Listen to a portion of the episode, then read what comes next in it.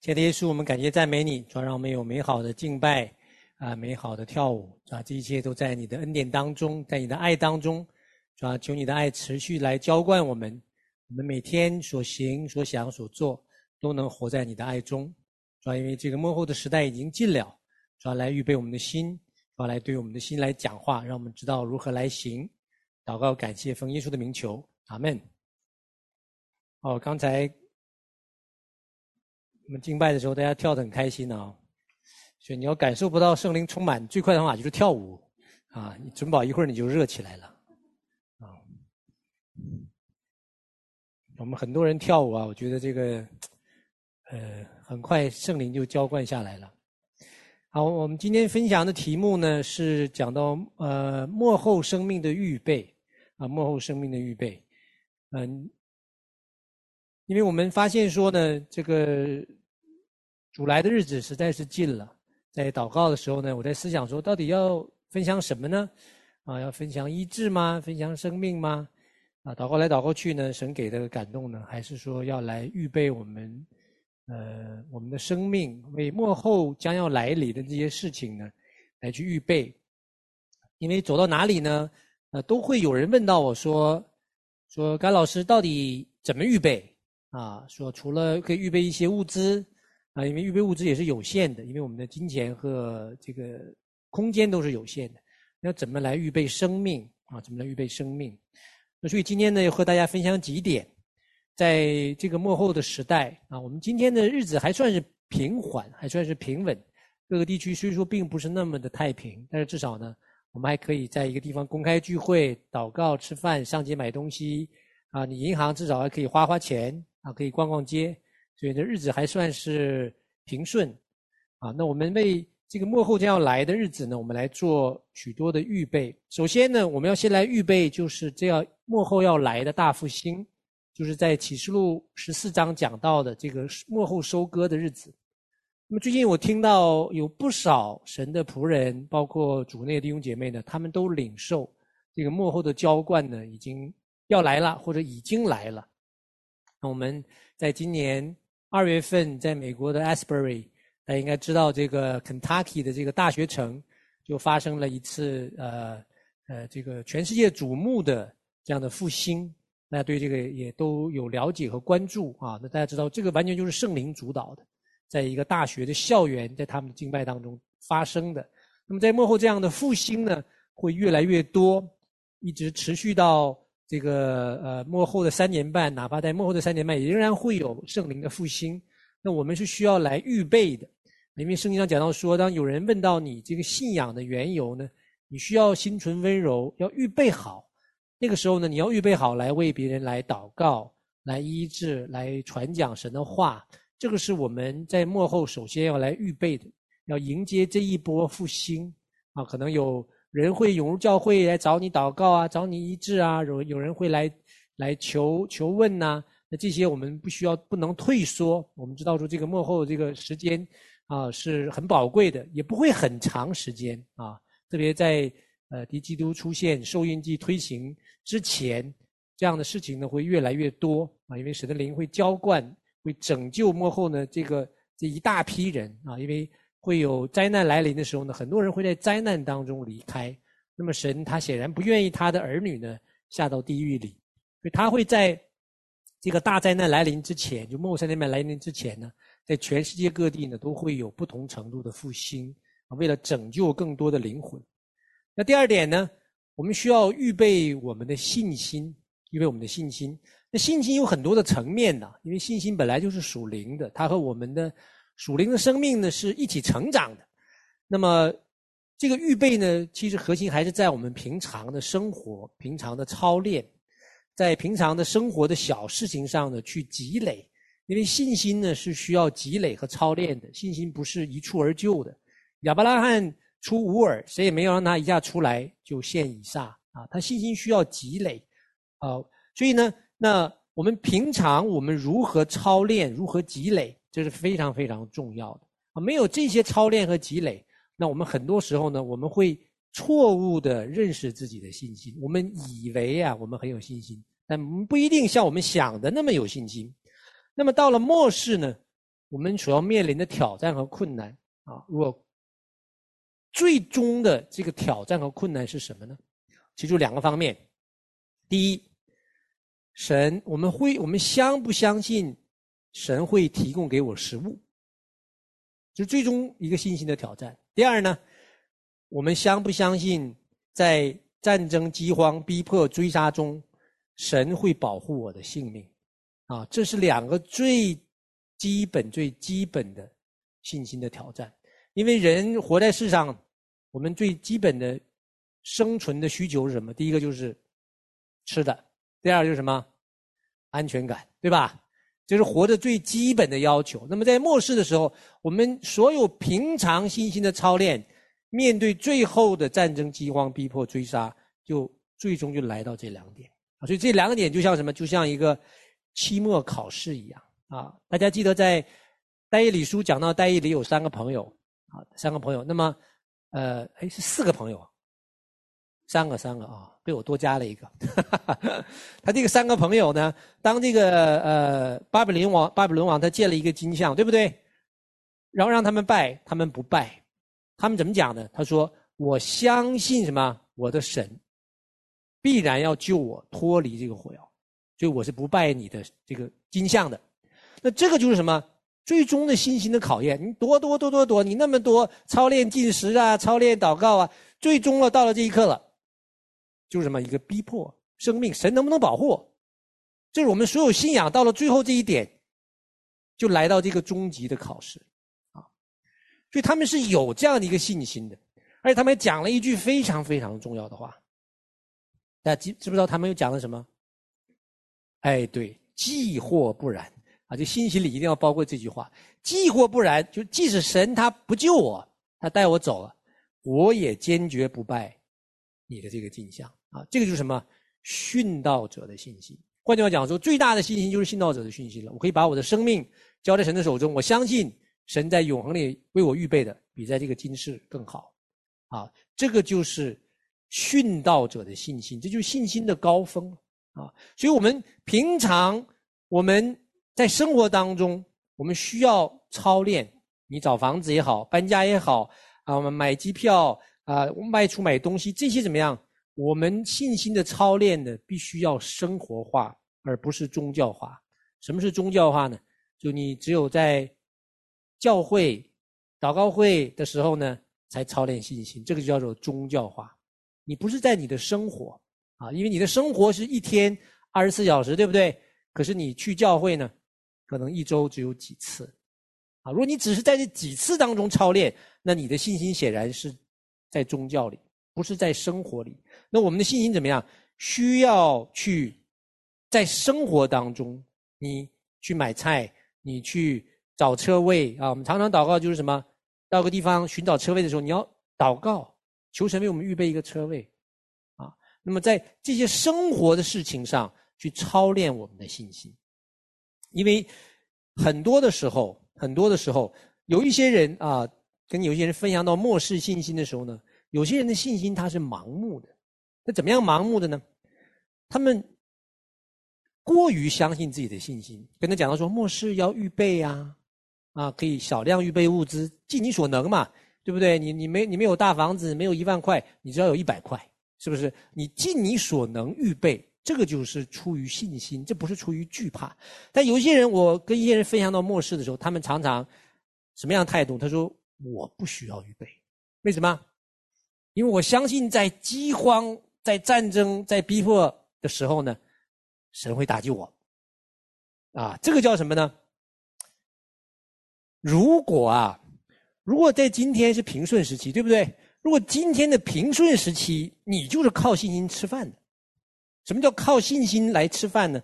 就是你今天吃饭是凭着信心来的。你今天吃这顿饭，你不祷告，你吃不上饭的。这个就叫什么？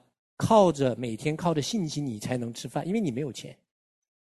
这就叫什么？你每天都是靠着信心来去生活。你不祷告神，你你就没有饭吃。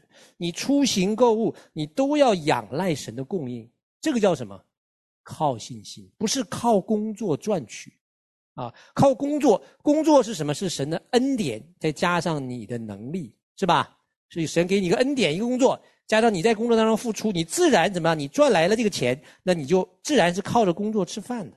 这不是靠着信心啊！所以我们今天在这个平顺的时期，绝大多数人在我们教会里的，我们银行里都不至于缺钱，缺到你吃不起下一顿饭，对吧？我们不至于说你买个东西。啊，买个正常生活用品你都没有。我们今天其实大多数生活呢，都是生活在很丰富的里面。我们平常想的是什么？我怎样吃得更健康？啊，可以吃得更绿色。我们想的是度假怎么样更省钱？买化妆品买哪个比较划算？啊，所以我们这个不是靠信心生活，这个靠这个什么？就是活在神丰富的恩典当中。这叫活在神丰富的恩典当中啊！这个不是每天要靠着信心。如果饥荒突然来临，战争突然来临，苦难突然来临，你觉得你的信心会突然飞跃吗？有多少人相信你的信心会突然飞跃的，而不是突然崩溃的？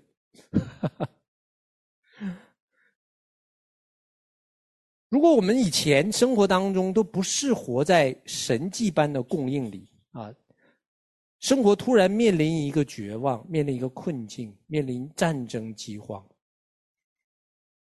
很少有人呐、啊，他突然就平安喜乐，然后我就在家里靠神，我谁也不去，很少，几乎是没有的。为什么？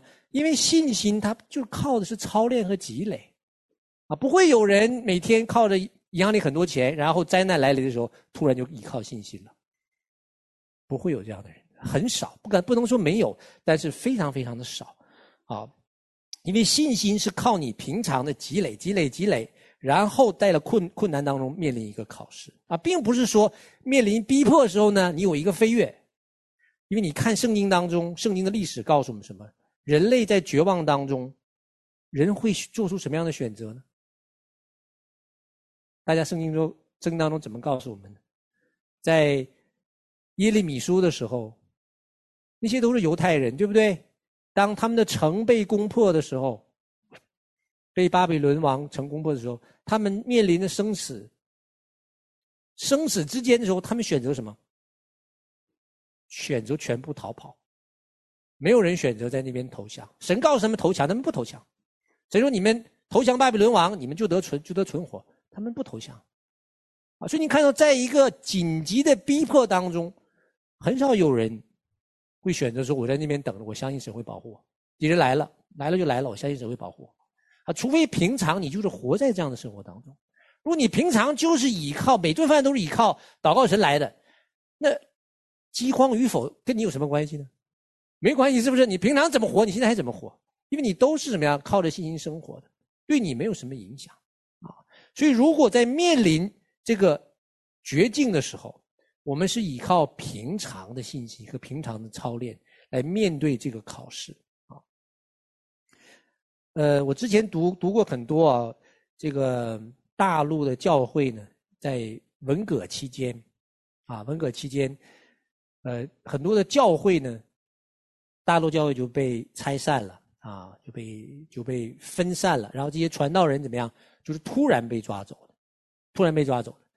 那个时候呢，那那时候传道人本来生活就是很清苦的，像这个在上海的叫叫李天恩吧，啊李木胜啊李木胜，大家大家都听过这个人。他就是突然被政府叫走了，他家里边好像当时当时有两个也不三个孩子都非常小，大概也就三岁五岁，突然就被叫走了，衣服都没有时间拿。就被叫走，就带到哪里去不知道了。这个人就消失了，是死是活不知道。然后师母一个人在家没有工作，要照顾三个孩子。那个时候怎么样？整个邻居全国上下都非常的困难，没有吃的。啊，比如说你你你没有工作，你有工作那个时候也都是非常非常的清苦的，啊，怎么活？啊，后来这个后来这个他写这个传记的时候，就讲到说，就是靠祷告。他没有别的人可找，那个时候教会已经分散了啊，而且这些被抓走的传道人怎么样？没有人敢和你接触的，没有人敢来找你说来帮你，都急忙和你划清界限的，急忙和你划清界限。所以那个时候，他们家里边要养三个孩子，没有奶粉，有个小的在喝奶，啊，没有吃的怎么办？那个他们就只能跪下来祷告，啊，这唯一一条路。可他们每一次祷告需要粮食的时候，需要食物的时候。神就会差派人，他也不知道差派的谁啊，在他传记里写，他也不知道谁给他送，到现在他都不知道。就早晨起来，门口有一瓶奶；早晨起来，门口有一盆包子；早上起来，门口有一袋面。啊，他就是他就是这样子过来的，啊，他就吃百家饭。他很多时候他不知道，个别的时候知道。有的时候他走在街上，他说看到以前的教会的这个弟兄姐妹都不敢打招呼的。只能怎么样？就是点个头，眨下眼睛就过去了。那个就是什么？困难的时候，那你平常的那些操练呐、信心的操练，在那个时候怎么样就发生果效了？你还能不能持守你的信仰？你相不相信神供应你每天的食物？所以我们在二零一二零一二年的时候啊，我们那时候和明老师一起讲启示录的时候就。就领受，其实中国的文革啊，发生在中国文革的事情，在末后时代呢，还会再次发生，那是一个预言啊，一个预言。所以我们需要今天来去预备我们的信心，这跟我们平常的操练呢，至关重要啊，至关重要。第二点呢，我们要预备的就是受苦的心志。在彼得前书四章一节讲到说，基督既在肉身受苦，你们也当将这样的心志作为兵器，因为在肉身受过苦，就已经与罪隔绝。所以在末世呢，我们首先要有殉道者的心志，就像但以里三个朋友讲的说，既或不然，就是我们知道说我们不能向受像妥协，不能向受印记妥协。到了末后的时候呢，还有那个致命的啊，会改变我们 DNA 的疫苗，我们不能向这些东西妥协。哪怕我们要殉道，也不能向这些妥协。另外，我们就需要有受苦的心志啊，就是我们会被这个非基督徒逼迫啊，会被打了疫苗的人逼迫，会被打了受印记的人逼迫。呃，之前有一个我看了一个姐妹啊，她发的这个梦，神就在梦里边呢，就告诉她说，在末后的这个疫情啊，不是我们现在这个 COVID。就末后来的这波这波新的疫情是非常致命的。他在这个梦里边呢，他就成为一个老师，啊，成为一个老师。他就发现呢，他在梦里边这个学校呢就开始怎么样？要政府开始强迫强迫接种疫苗，不能没有打这个疫苗的，你是不能不能上班的，啊，而且呢，政府是鼓励举报的，就是鼓励举报啊，你谁没打疫苗就去抓他。然后怎么样给他投到监狱里？他在梦里边，然后他是一个老师，然后他又左躲右闪，左躲右闪啊，就是靠着在梦里边，就是靠神的恩典呢，就哎，每次检查到他的时候，总是阴错阳差的错过去，啊，可是这个形势就在梦里面越来越紧迫啊。那么后来呢，就最终还是被人发现了啊，被人发现，就就发现他的是一群孩子，啊，那群孩子是通灵的，在梦里边，就那个孩子看到他的时候。就灵里边就知道他没有没有打那个疫苗啊，就叫人来去抓他啊，那么他就跑啊，神带他就跑。那这就知道我们说到了末世，我们需要预备一个受苦的心智。什么是受苦的心智呢？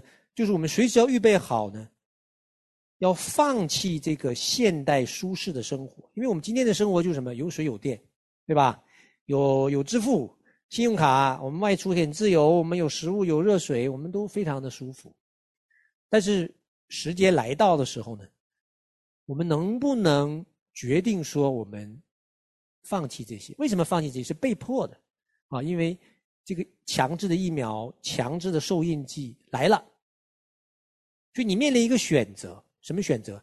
就你是否要继续享受你在世界当中的这个舒适的生活？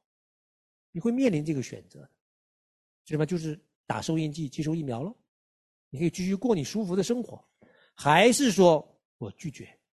啊，我要逃到神为我预备的地方。那我们家二女儿，这个上周一啊，上周一做了一个梦。她早上起来就跟我讲，她说她梦到呢，这个 Planet X，就是 Nibiru 这个 planet 来了。在梦里他就知道这个 X 行星来了。我说你你怎么知道？他说我在梦里就是知道，啊，他就他就知道这个行星来了。然后他说天都是黑的。但是呢，天的四周泛着红光。我说这不是跟恐怖片里演的一样吗？是都是黑的，然后就边边上露一圈红。他说对，就是这样子哈。我说这跟恐怖片演的一样。他说他说他在梦里看的就是这个样子。他站在我们家这个落地窗，我们家三楼啊，这个落地窗，他在看外面。他说他看到一群人在追杀几个人。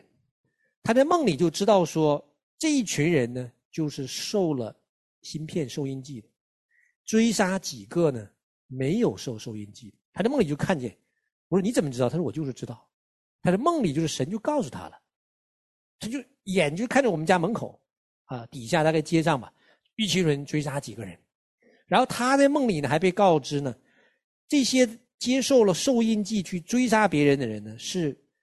总理他可以讲说是我们的总理给他们授权的，什么意思？就是政府授权的，政府授意，你可以去追杀、报告那些怎么样没有打芯片的人，啊，就在这个环境底下，然后呢，他说我们家就赶快逃到了营地，那我就问他，我说你当时穿的什么衣服啊？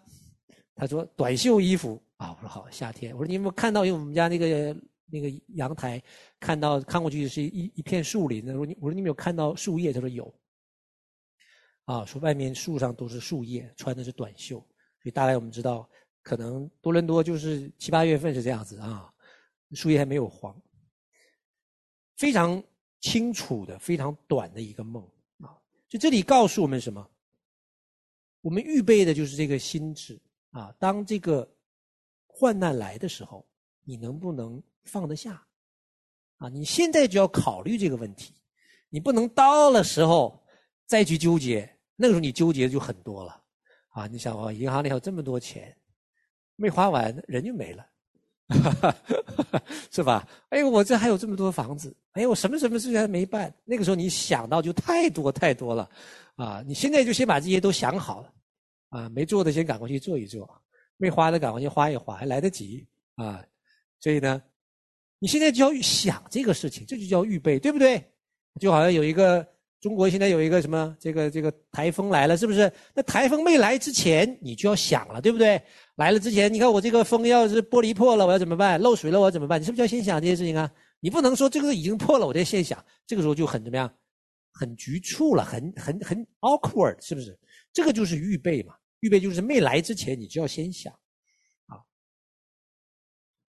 第三个呢，第四点啊，就是预备属灵的分辨，因为在末世，我们必须要学会属灵的分辨，而且呢，必须要学会自己啊来倚靠圣灵分辨，你不是倚靠别人，因为很可能别人就找不到了，或许找得到，或许找不到。因为现在的其实这些通讯的设备也非常非常的脆弱，一旦停电就，我们的社会就宕机了，啊，所以你要学会怎么样，要倚靠圣灵来做分辨，来听神的声音，因为末世呢太乱了，啊，太多的信息，太多的事情都要出来，那我们需要学习，需要预备，因为我们知道第一点呢，就是属灵的分辨的核心呢，就是与神的关系，你与神的关系越亲密。你就越可以分辨，因为神就是光嘛。你与他越亲密，那么怎么样？你就越活在真光中，你就越靠近神的荣耀，你就越能看见谎言。这是很简单的道理。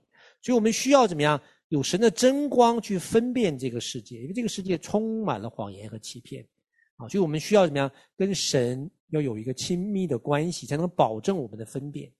第二点呢，我们需要明白神跟我们个人讲话的方式。每个人是不一样的，圣经里有讲过很多种啊，你是微小的声音呐，你是异梦啊，你是异象啊，你是圣经啊，啊，你怎么样的方式？你是天使拜访，你有你的方式，啊，这个方式你自己要熟悉，这是你个人的，啊，有的人是敬拜，有的人是跳舞，啊，每个人不一样，但是这个方式你必须要熟悉，啊，必须要熟悉，而这些启示的方式呢，都是与圣经呢相符合的。当然，如果有条件，最好能与神的仆人弟兄姐妹呢能够印证。这个是更好的啊，帮助我们这个领受的这个准确性啊，因为神的旨意有很多的层面，我们以前有讲过，神的旨意有个人的旨意啊，有群体性的旨意，群体性就是什么？我们小组的、教会的、团体的，叫群体性的。再往上面有国家型的啊，神对中国、对美国、对对意大利、对加拿大，这叫国家型的旨意。再往上面有国度型的旨意，国度型的旨意就是什么？两位见证人。是谁？这是国度型的旨意啊！这个这个什么时候大灾难开始？耶稣什么时候再来？幕后怎么样？这就是国度型的啊！这神在国度里要做的事情，它一定要发生的啊！你祷不祷告，它都要发生的，就是国度型的旨意。还有一个就是奥这个神奥秘的旨意，奥秘旨意在圣经当中，这个需要你去挖的啊，你需要去渴慕的。那当然，这个阶段越高呢，通常你就需要越多的去渴慕。个人就是我们个人的生活啊，吃穿住行，你要去这儿要去那儿啊，你想做什么？想投资想买房，这是个人性的。群体性的，你的小组、教会、施工，然后国家、国度、奥秘，越往高，你就越需要渴慕，你越需要付代价啊，你越需要跟神更亲密的关系啊。比如什么是，比如说幕后这些的奥秘，就属于国度型的旨意，在圣经当中就写了受印记。啊，收音机它怎么运作的？其实现在神已经启示的越来越清楚了。两个见证人，谁是敌基督？啊，什么时候进入幕后三年半？这些都是什么幕后国度型的旨意。你要想了解这些怎么样，你就需要不断的去渴慕，不断的去寻求。因为很多的启示呢，它是循序渐进的，循序渐进。换句话讲说，越是时间靠近，神他启示的越清楚。啊，就跟你拿望远镜在海上看一个。灯塔是一样的，你那个越靠近，你就看得越清楚。神在末世，他启示的就越细节。在路加福音呢，有一段经文啊，非常的奇妙啊，我觉得很对应今天的这个末世的的光景。在路加福音第四章啊，这里讲到大家都很熟悉的一个一个人物啊。对不起，第二章啊，这里边呢有一个人叫做西缅。啊，还有女先知亚拿、西缅，这个西缅怎么讲的？这个人呢？假如说这个人又公义又虔诚，素常盼望以色列的安慰者来到，又有圣灵在他身上，他得了圣灵的启示，知道自己未死以前呢，必看见主所立的基督。哎，这个故事呢，和我们今天末世。几乎是一样的，啊，那是耶稣第一次来，我们在等待耶稣什么？第二次来。那西缅这个人呢？你看到他有什么样的特点呢？第一，他的生命怎么样？公义虔诚，他跟神有很好的关系，他有很好的行为叫做公义虔诚，什么？很爱神。第二个呢，他叫素常盼望。什么叫素常盼望？是不是就今天盼望一次？然后明年再盼望一次，这个叫叫不叫素常盼望？不叫素常盼望，意思就是他常常、天天、每天几乎都想到弥赛亚，这个叫做什么？常常，他常常盼望什么？耶稣就是以色列的安慰者，就是弥赛亚要来，就跟我们今天盼望耶稣第二次再来是一样的。然后呢，他有圣灵在他身上，换句话讲说，那个时代圣灵没有普遍降下，但是。神是很公平的，你渴慕他，神的灵就降下来。其实道理就是这么简单啊！圣灵在他身上与他同在，而且更奇妙的是，他得了圣灵的启示。什么意思？他不但有圣灵同在，他还明白圣灵启示性工作的运行。什么是圣灵启示性工作的运行？就是圣灵讲话，异梦异象。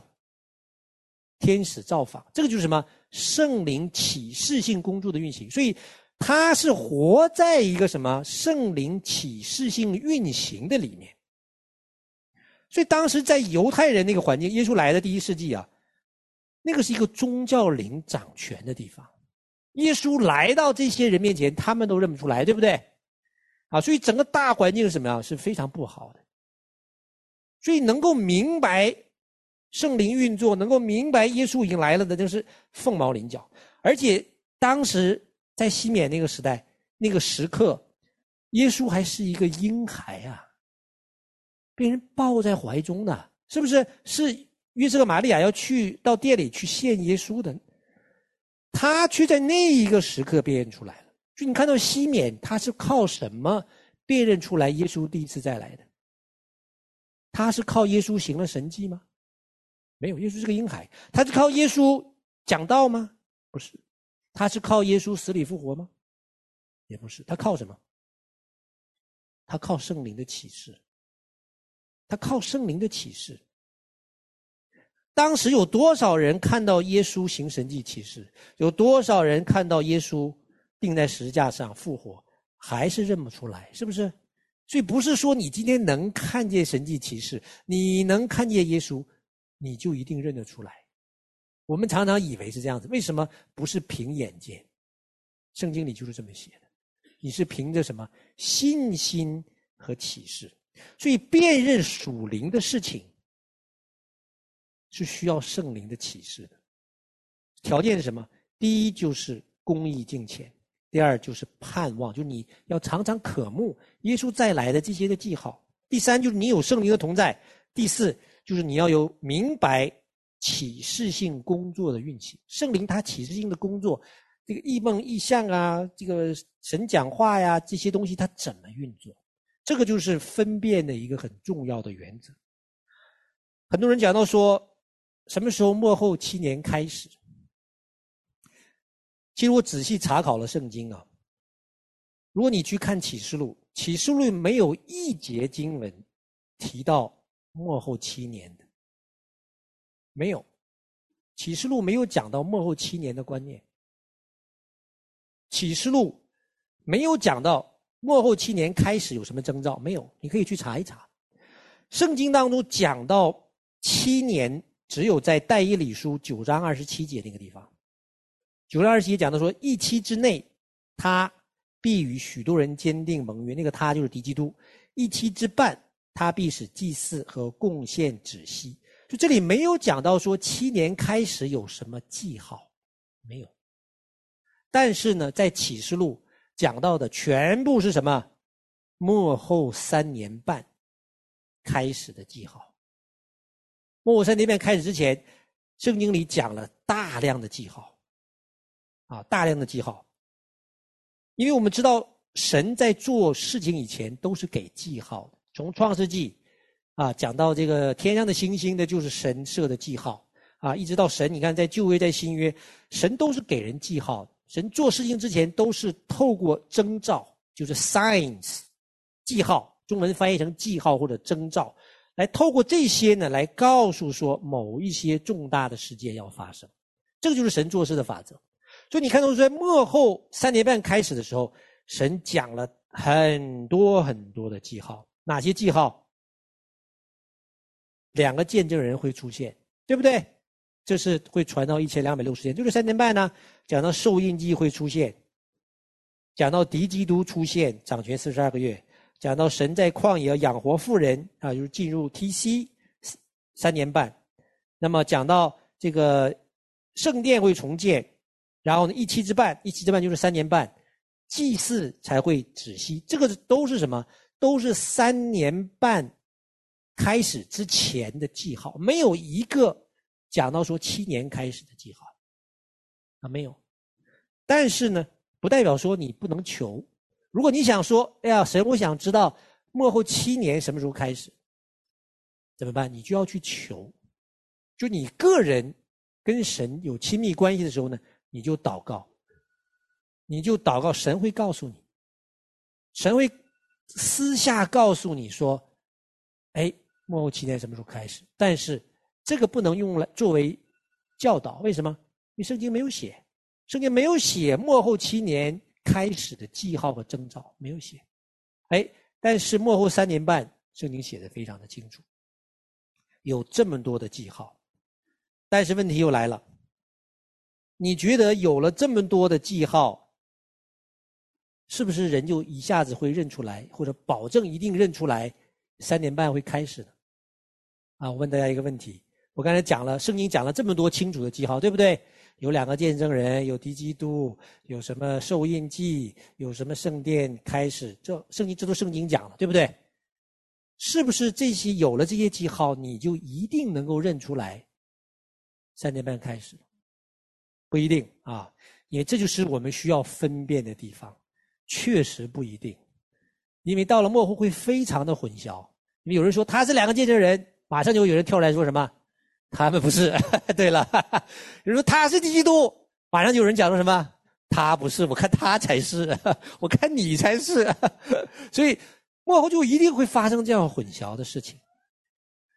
所以这些的记号呢，并不一定能够保证我们可以知道神季节的来到，啊，不一定能够保证，因为它需要什么？还是需要分辨。其实，你在我们大家可以想一想啊，这个耶稣第一次来的时候啊，其实我发现说一模一样，和耶稣第一次来的时候是一模一样啊。为什么呢？在第一世纪弥赛亚降生的时候。你知道神给犹太人多少的记号吗？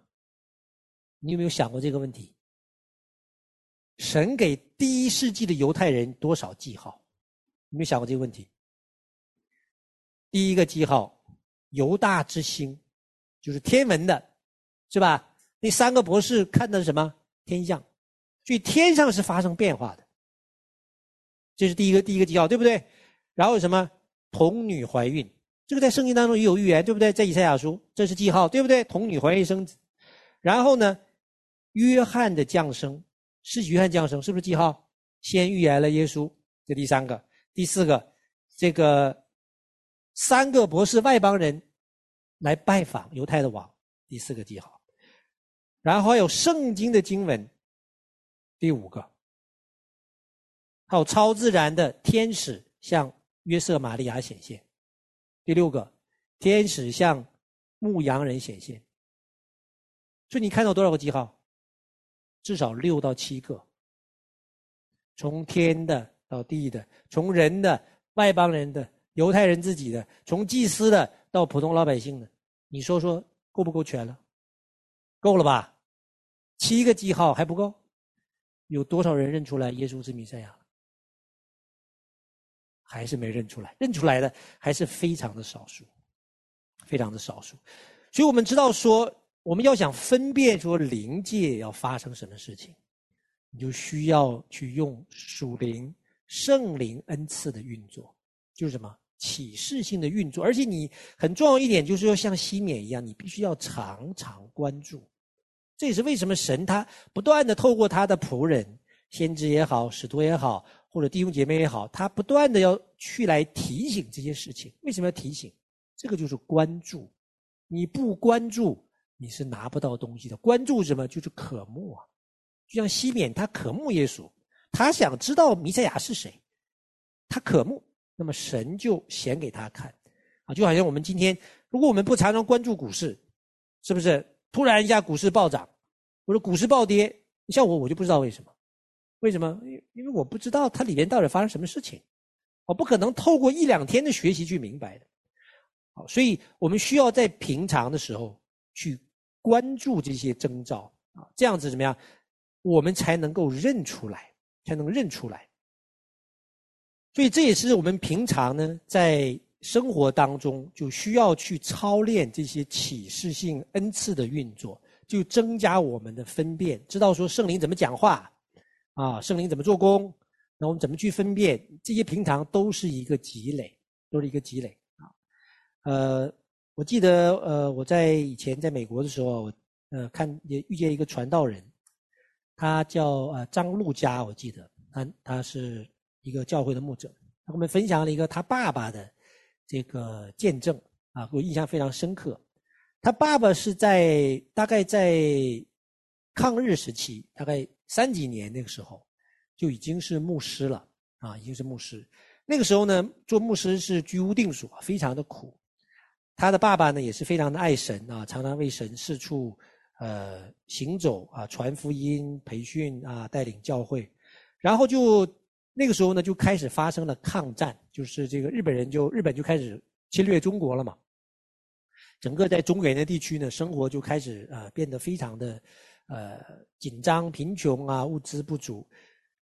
他爸爸那个时候就在祷告的时候呢，就突然就听见啊神跟他讲话，给他一个感动说：“你去买一袋盐，然后呢逃到山上。”他听了之后就不太懂，他说：“我为什么买一袋盐？”为什么要逃到山上啊？他说：“我们要传道吗？”啊，他又再祷告，再印证，祷告感动还是一样，说你要去买一袋盐，就是袋子啊，大袋子的，买一袋盐，然后呢，背着这个盐呢，逃到山上躲起来。后来呢，他一直就心里边就是七上八下的啊，但是他决定还是要买，还是要顺服，就就发现就是说怎么样，整个这个日本兵就攻过来了。就赶快拿了他所有剩的钱，那时候他还是单身，剩的所有的钱，买了一袋盐啊。那时候盐还都是粗盐，没有我们今天的细盐，就那种很粗的啊，像像那个石头那样的盐。他买了一整袋的盐，然后怎么就连夜逃到了山上，就到山上躲起来了。结果呢，他所在的那个城市呢就被日本人攻陷了，就整个城市开始陷入饥荒，啊，就非常的就是各各种的困难呐、这个物资的这个限制啊啊，很多很多的问题，他就拿了一袋盐逃到山上，也没也没有买粮食啊，什么粮食都没有买。到了山上，他想说怎么吃饭呢？就神就告诉他，拿一个碗，跟这麻袋里碗一碗盐，你饿的时候就拿这个一碗盐，小碗盐，下山去换粮食，因为在物资紧急的时候呢，那个盐比米要贵很多。啊，因为当时的社会那个没有那么发达啊，他就拿着每次就拿着一小碗的盐，走到山下跟人家换粮食，就换一袋米，他就到山上去居住，啊，山上大概有水，就躲藏躲藏躲藏，然后没吃的了，然后再拿，再买一碗盐，再下山，就这样躲藏，躲藏了三年，啊，我都不敢相信他怎么活下来的，啊，神就这样子用这样的方式供养他。啊，就他能够活在这样的光景里，等他的盐吃完了，没了，然后他说：“神啊，我们没吃的了，要饿死了。”他是住在一个破庙里，他然后就又饿肚子了，三天没吃饭，他就开始跟神抱怨了。啊，因为人一饿肚子肯定要抱怨了啊，说神啊，我这这要饿死了，我没有吃的了，没有盐了啊，没有米了，结果他就半夜呢睡在庙里，睡在这个庙里边，然后就听见外面有。像这个动物在打架的声音，啊，他就睡不着，就起来看，透过月光就发现呢，有两只鸟啊在打架，在这个庙门口，就他两只打打打打，哇，打得很激烈啊，这个羽毛乱飞，打就两只鸟筋疲力尽，同时毙命，啊，神说好了，这就是你的食物，捡起来吃吧。啊，他就把这鸟毛拔掉了，就烤了吃了。啊，他他就是靠这样的方法呢，躲过了当时饥荒啊最困难的时最困难的时候。他怎么样？后来就神告他下山，他就下山啊，就很很传奇的故事啊，有点像这个以利亚被被神喂养。你发现，在现代生活，就离我们就在这个时代吧啊，大概三几年的事情，四几年的事情，神仍然可以用这样的方法来去喂养我们啊。所以我们今天怎么样？你重点是什么？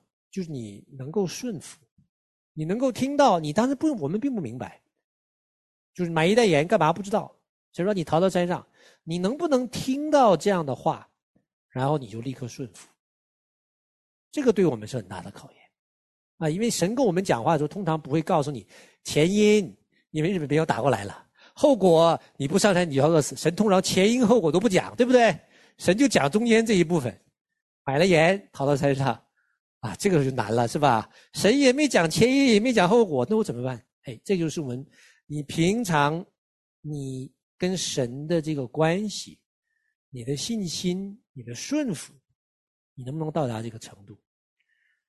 所以你看到约瑟和玛利亚，他们就有这样的信心。神为什么拣选约瑟和玛利亚，也是有他的道理的，是不是？当这个希律王要去杀耶稣的时候，命令很急，所以天使在半夜的时候，他天使，我就想说，神怎么不提早一点跟他们显现呢？啊，就在那个那些士兵要来前几个小时，跟他们讲说，起来，逃往埃及，就提前了几个小时啊。然后约瑟和玛利亚怎么样做的？他们立刻起来，带着主耶稣怎么样逃往埃及。这个就是什么呀？我们要操练的这个顺服。如果我们平常起来，哎呀，我昨天晚上做了个异梦，谁让我逃到埃及？我要先找牧师印证一下，再找姐妹祷告一下，明天再禁食三天，完了，你命就没了，是不是？所以很多时候，你有有些事情是可以印证的，有些事情你没有办法。紧急的时候。就是立刻起来，他们是连夜，连夜就什么？就是天还没有亮，也没有收拾行李啊，没有订旅馆，没有吃早餐，怎么样，就跑了。这个就是我们在末世的时候呢，需要操练的顺服和信心。因为到了末世的时候，很多时候就会发生这些紧急的事件，需要我们平常呢预备我们的信心，我们的顺服。到了这个关键的时刻呢，我们可以立刻的行出去啊！其实这样的事情在历史当中发生了很多很多啊，包括呃，我看到有一些这个呃教会历史，你知道耶稣在福音书里有预言，说到耶路撒冷会被毁嘛，对吧？这耶稣讲的时候，一块石头不会都不会落在另外一石头上，其实是讲到当时耶路撒冷被毁。所以当时初代的教这个信徒们啊，他们都知道这个事情，都知道这个事情，他们一直记着。后来教会历史把它记下来了。所以这提多将军在在这个呃公元六十九年的时候就攻打，其实六六七年就开始攻打耶路撒冷，围困了三年啊。所以这些当时教会的这些的在耶路撒冷的这些犹太信徒，他们当主要犹太信徒为主，他们怎么样？他们就是什么听。圣灵的带领，我不晓得他们当时是怎么听的，他们怎么分辨的，他们就知道耶稣讲过这个语言，而且他们听圣灵的声音，他们就在罗马围困耶路撒冷之前，就全部逃离了耶路撒冷，啊，大多数，所以那个就被教会历史记下来了，所以当时整个在耶路撒冷的教会呢，几乎没有受到什么损失，所以你可以看到说初代教会。他们是对于这些预言啊，还有圣灵讲话这些，像罗马当时攻打耶路撒冷，这属于什么战争？属于逼迫，属于急难，是不是？这属于急难战争嘛，对不对？重大的事情，整个教会对于这一类的事情呢是非常有预备的，所以他们才可以很齐心的怎么样？大多数人跑得出去。啊，所以初代教会对于圣灵恩赐启示性的运作是非常熟悉的，所以所以他们才可以怎么样躲避要来的这些战争。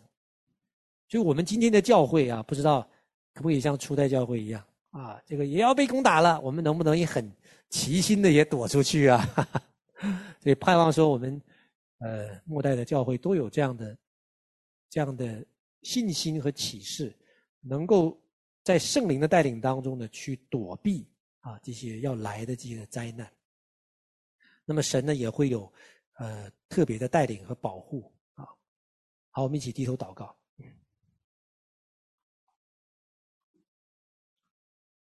亲爱的耶稣，我们感谢赞美你，因为你在圣经上的话语呢，不断的提醒我们，是吧？你所记载的这个西缅，是吧？就是我们的榜样。啊，他没有看见耶稣行的神迹，没有听过耶稣的教导，他因着素常渴慕、素常盼望以色列的安慰者，就是弥赛亚，他就被圣灵启示，就被圣灵启示，就认出来还在怀中的婴孩耶稣，主啊，这是我们看到你在圣经当中给我们设立这样的榜样。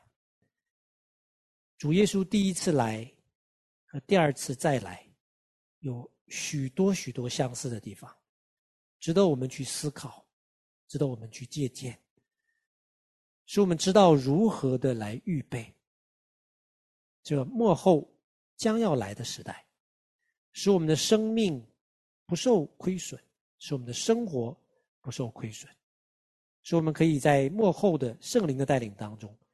进入神为我们所预备的地方，既或不然，主啊，也给我们这样的信心和受苦的心志、殉道的心志，使我们面对仇敌的逼迫，面对受印记，我们可以持守主你自己的名。我们相信你在永恒里为我们所预备的，要超过这个世界带给我们的享受。啊，来帮助我们，感谢赞美主，让我们可以像西缅一样，每天活在圣灵启示运作的里面，知道你如何讲话，如何带领，分辨你的旨意。这样祷告，感谢奉耶稣的名求，阿门。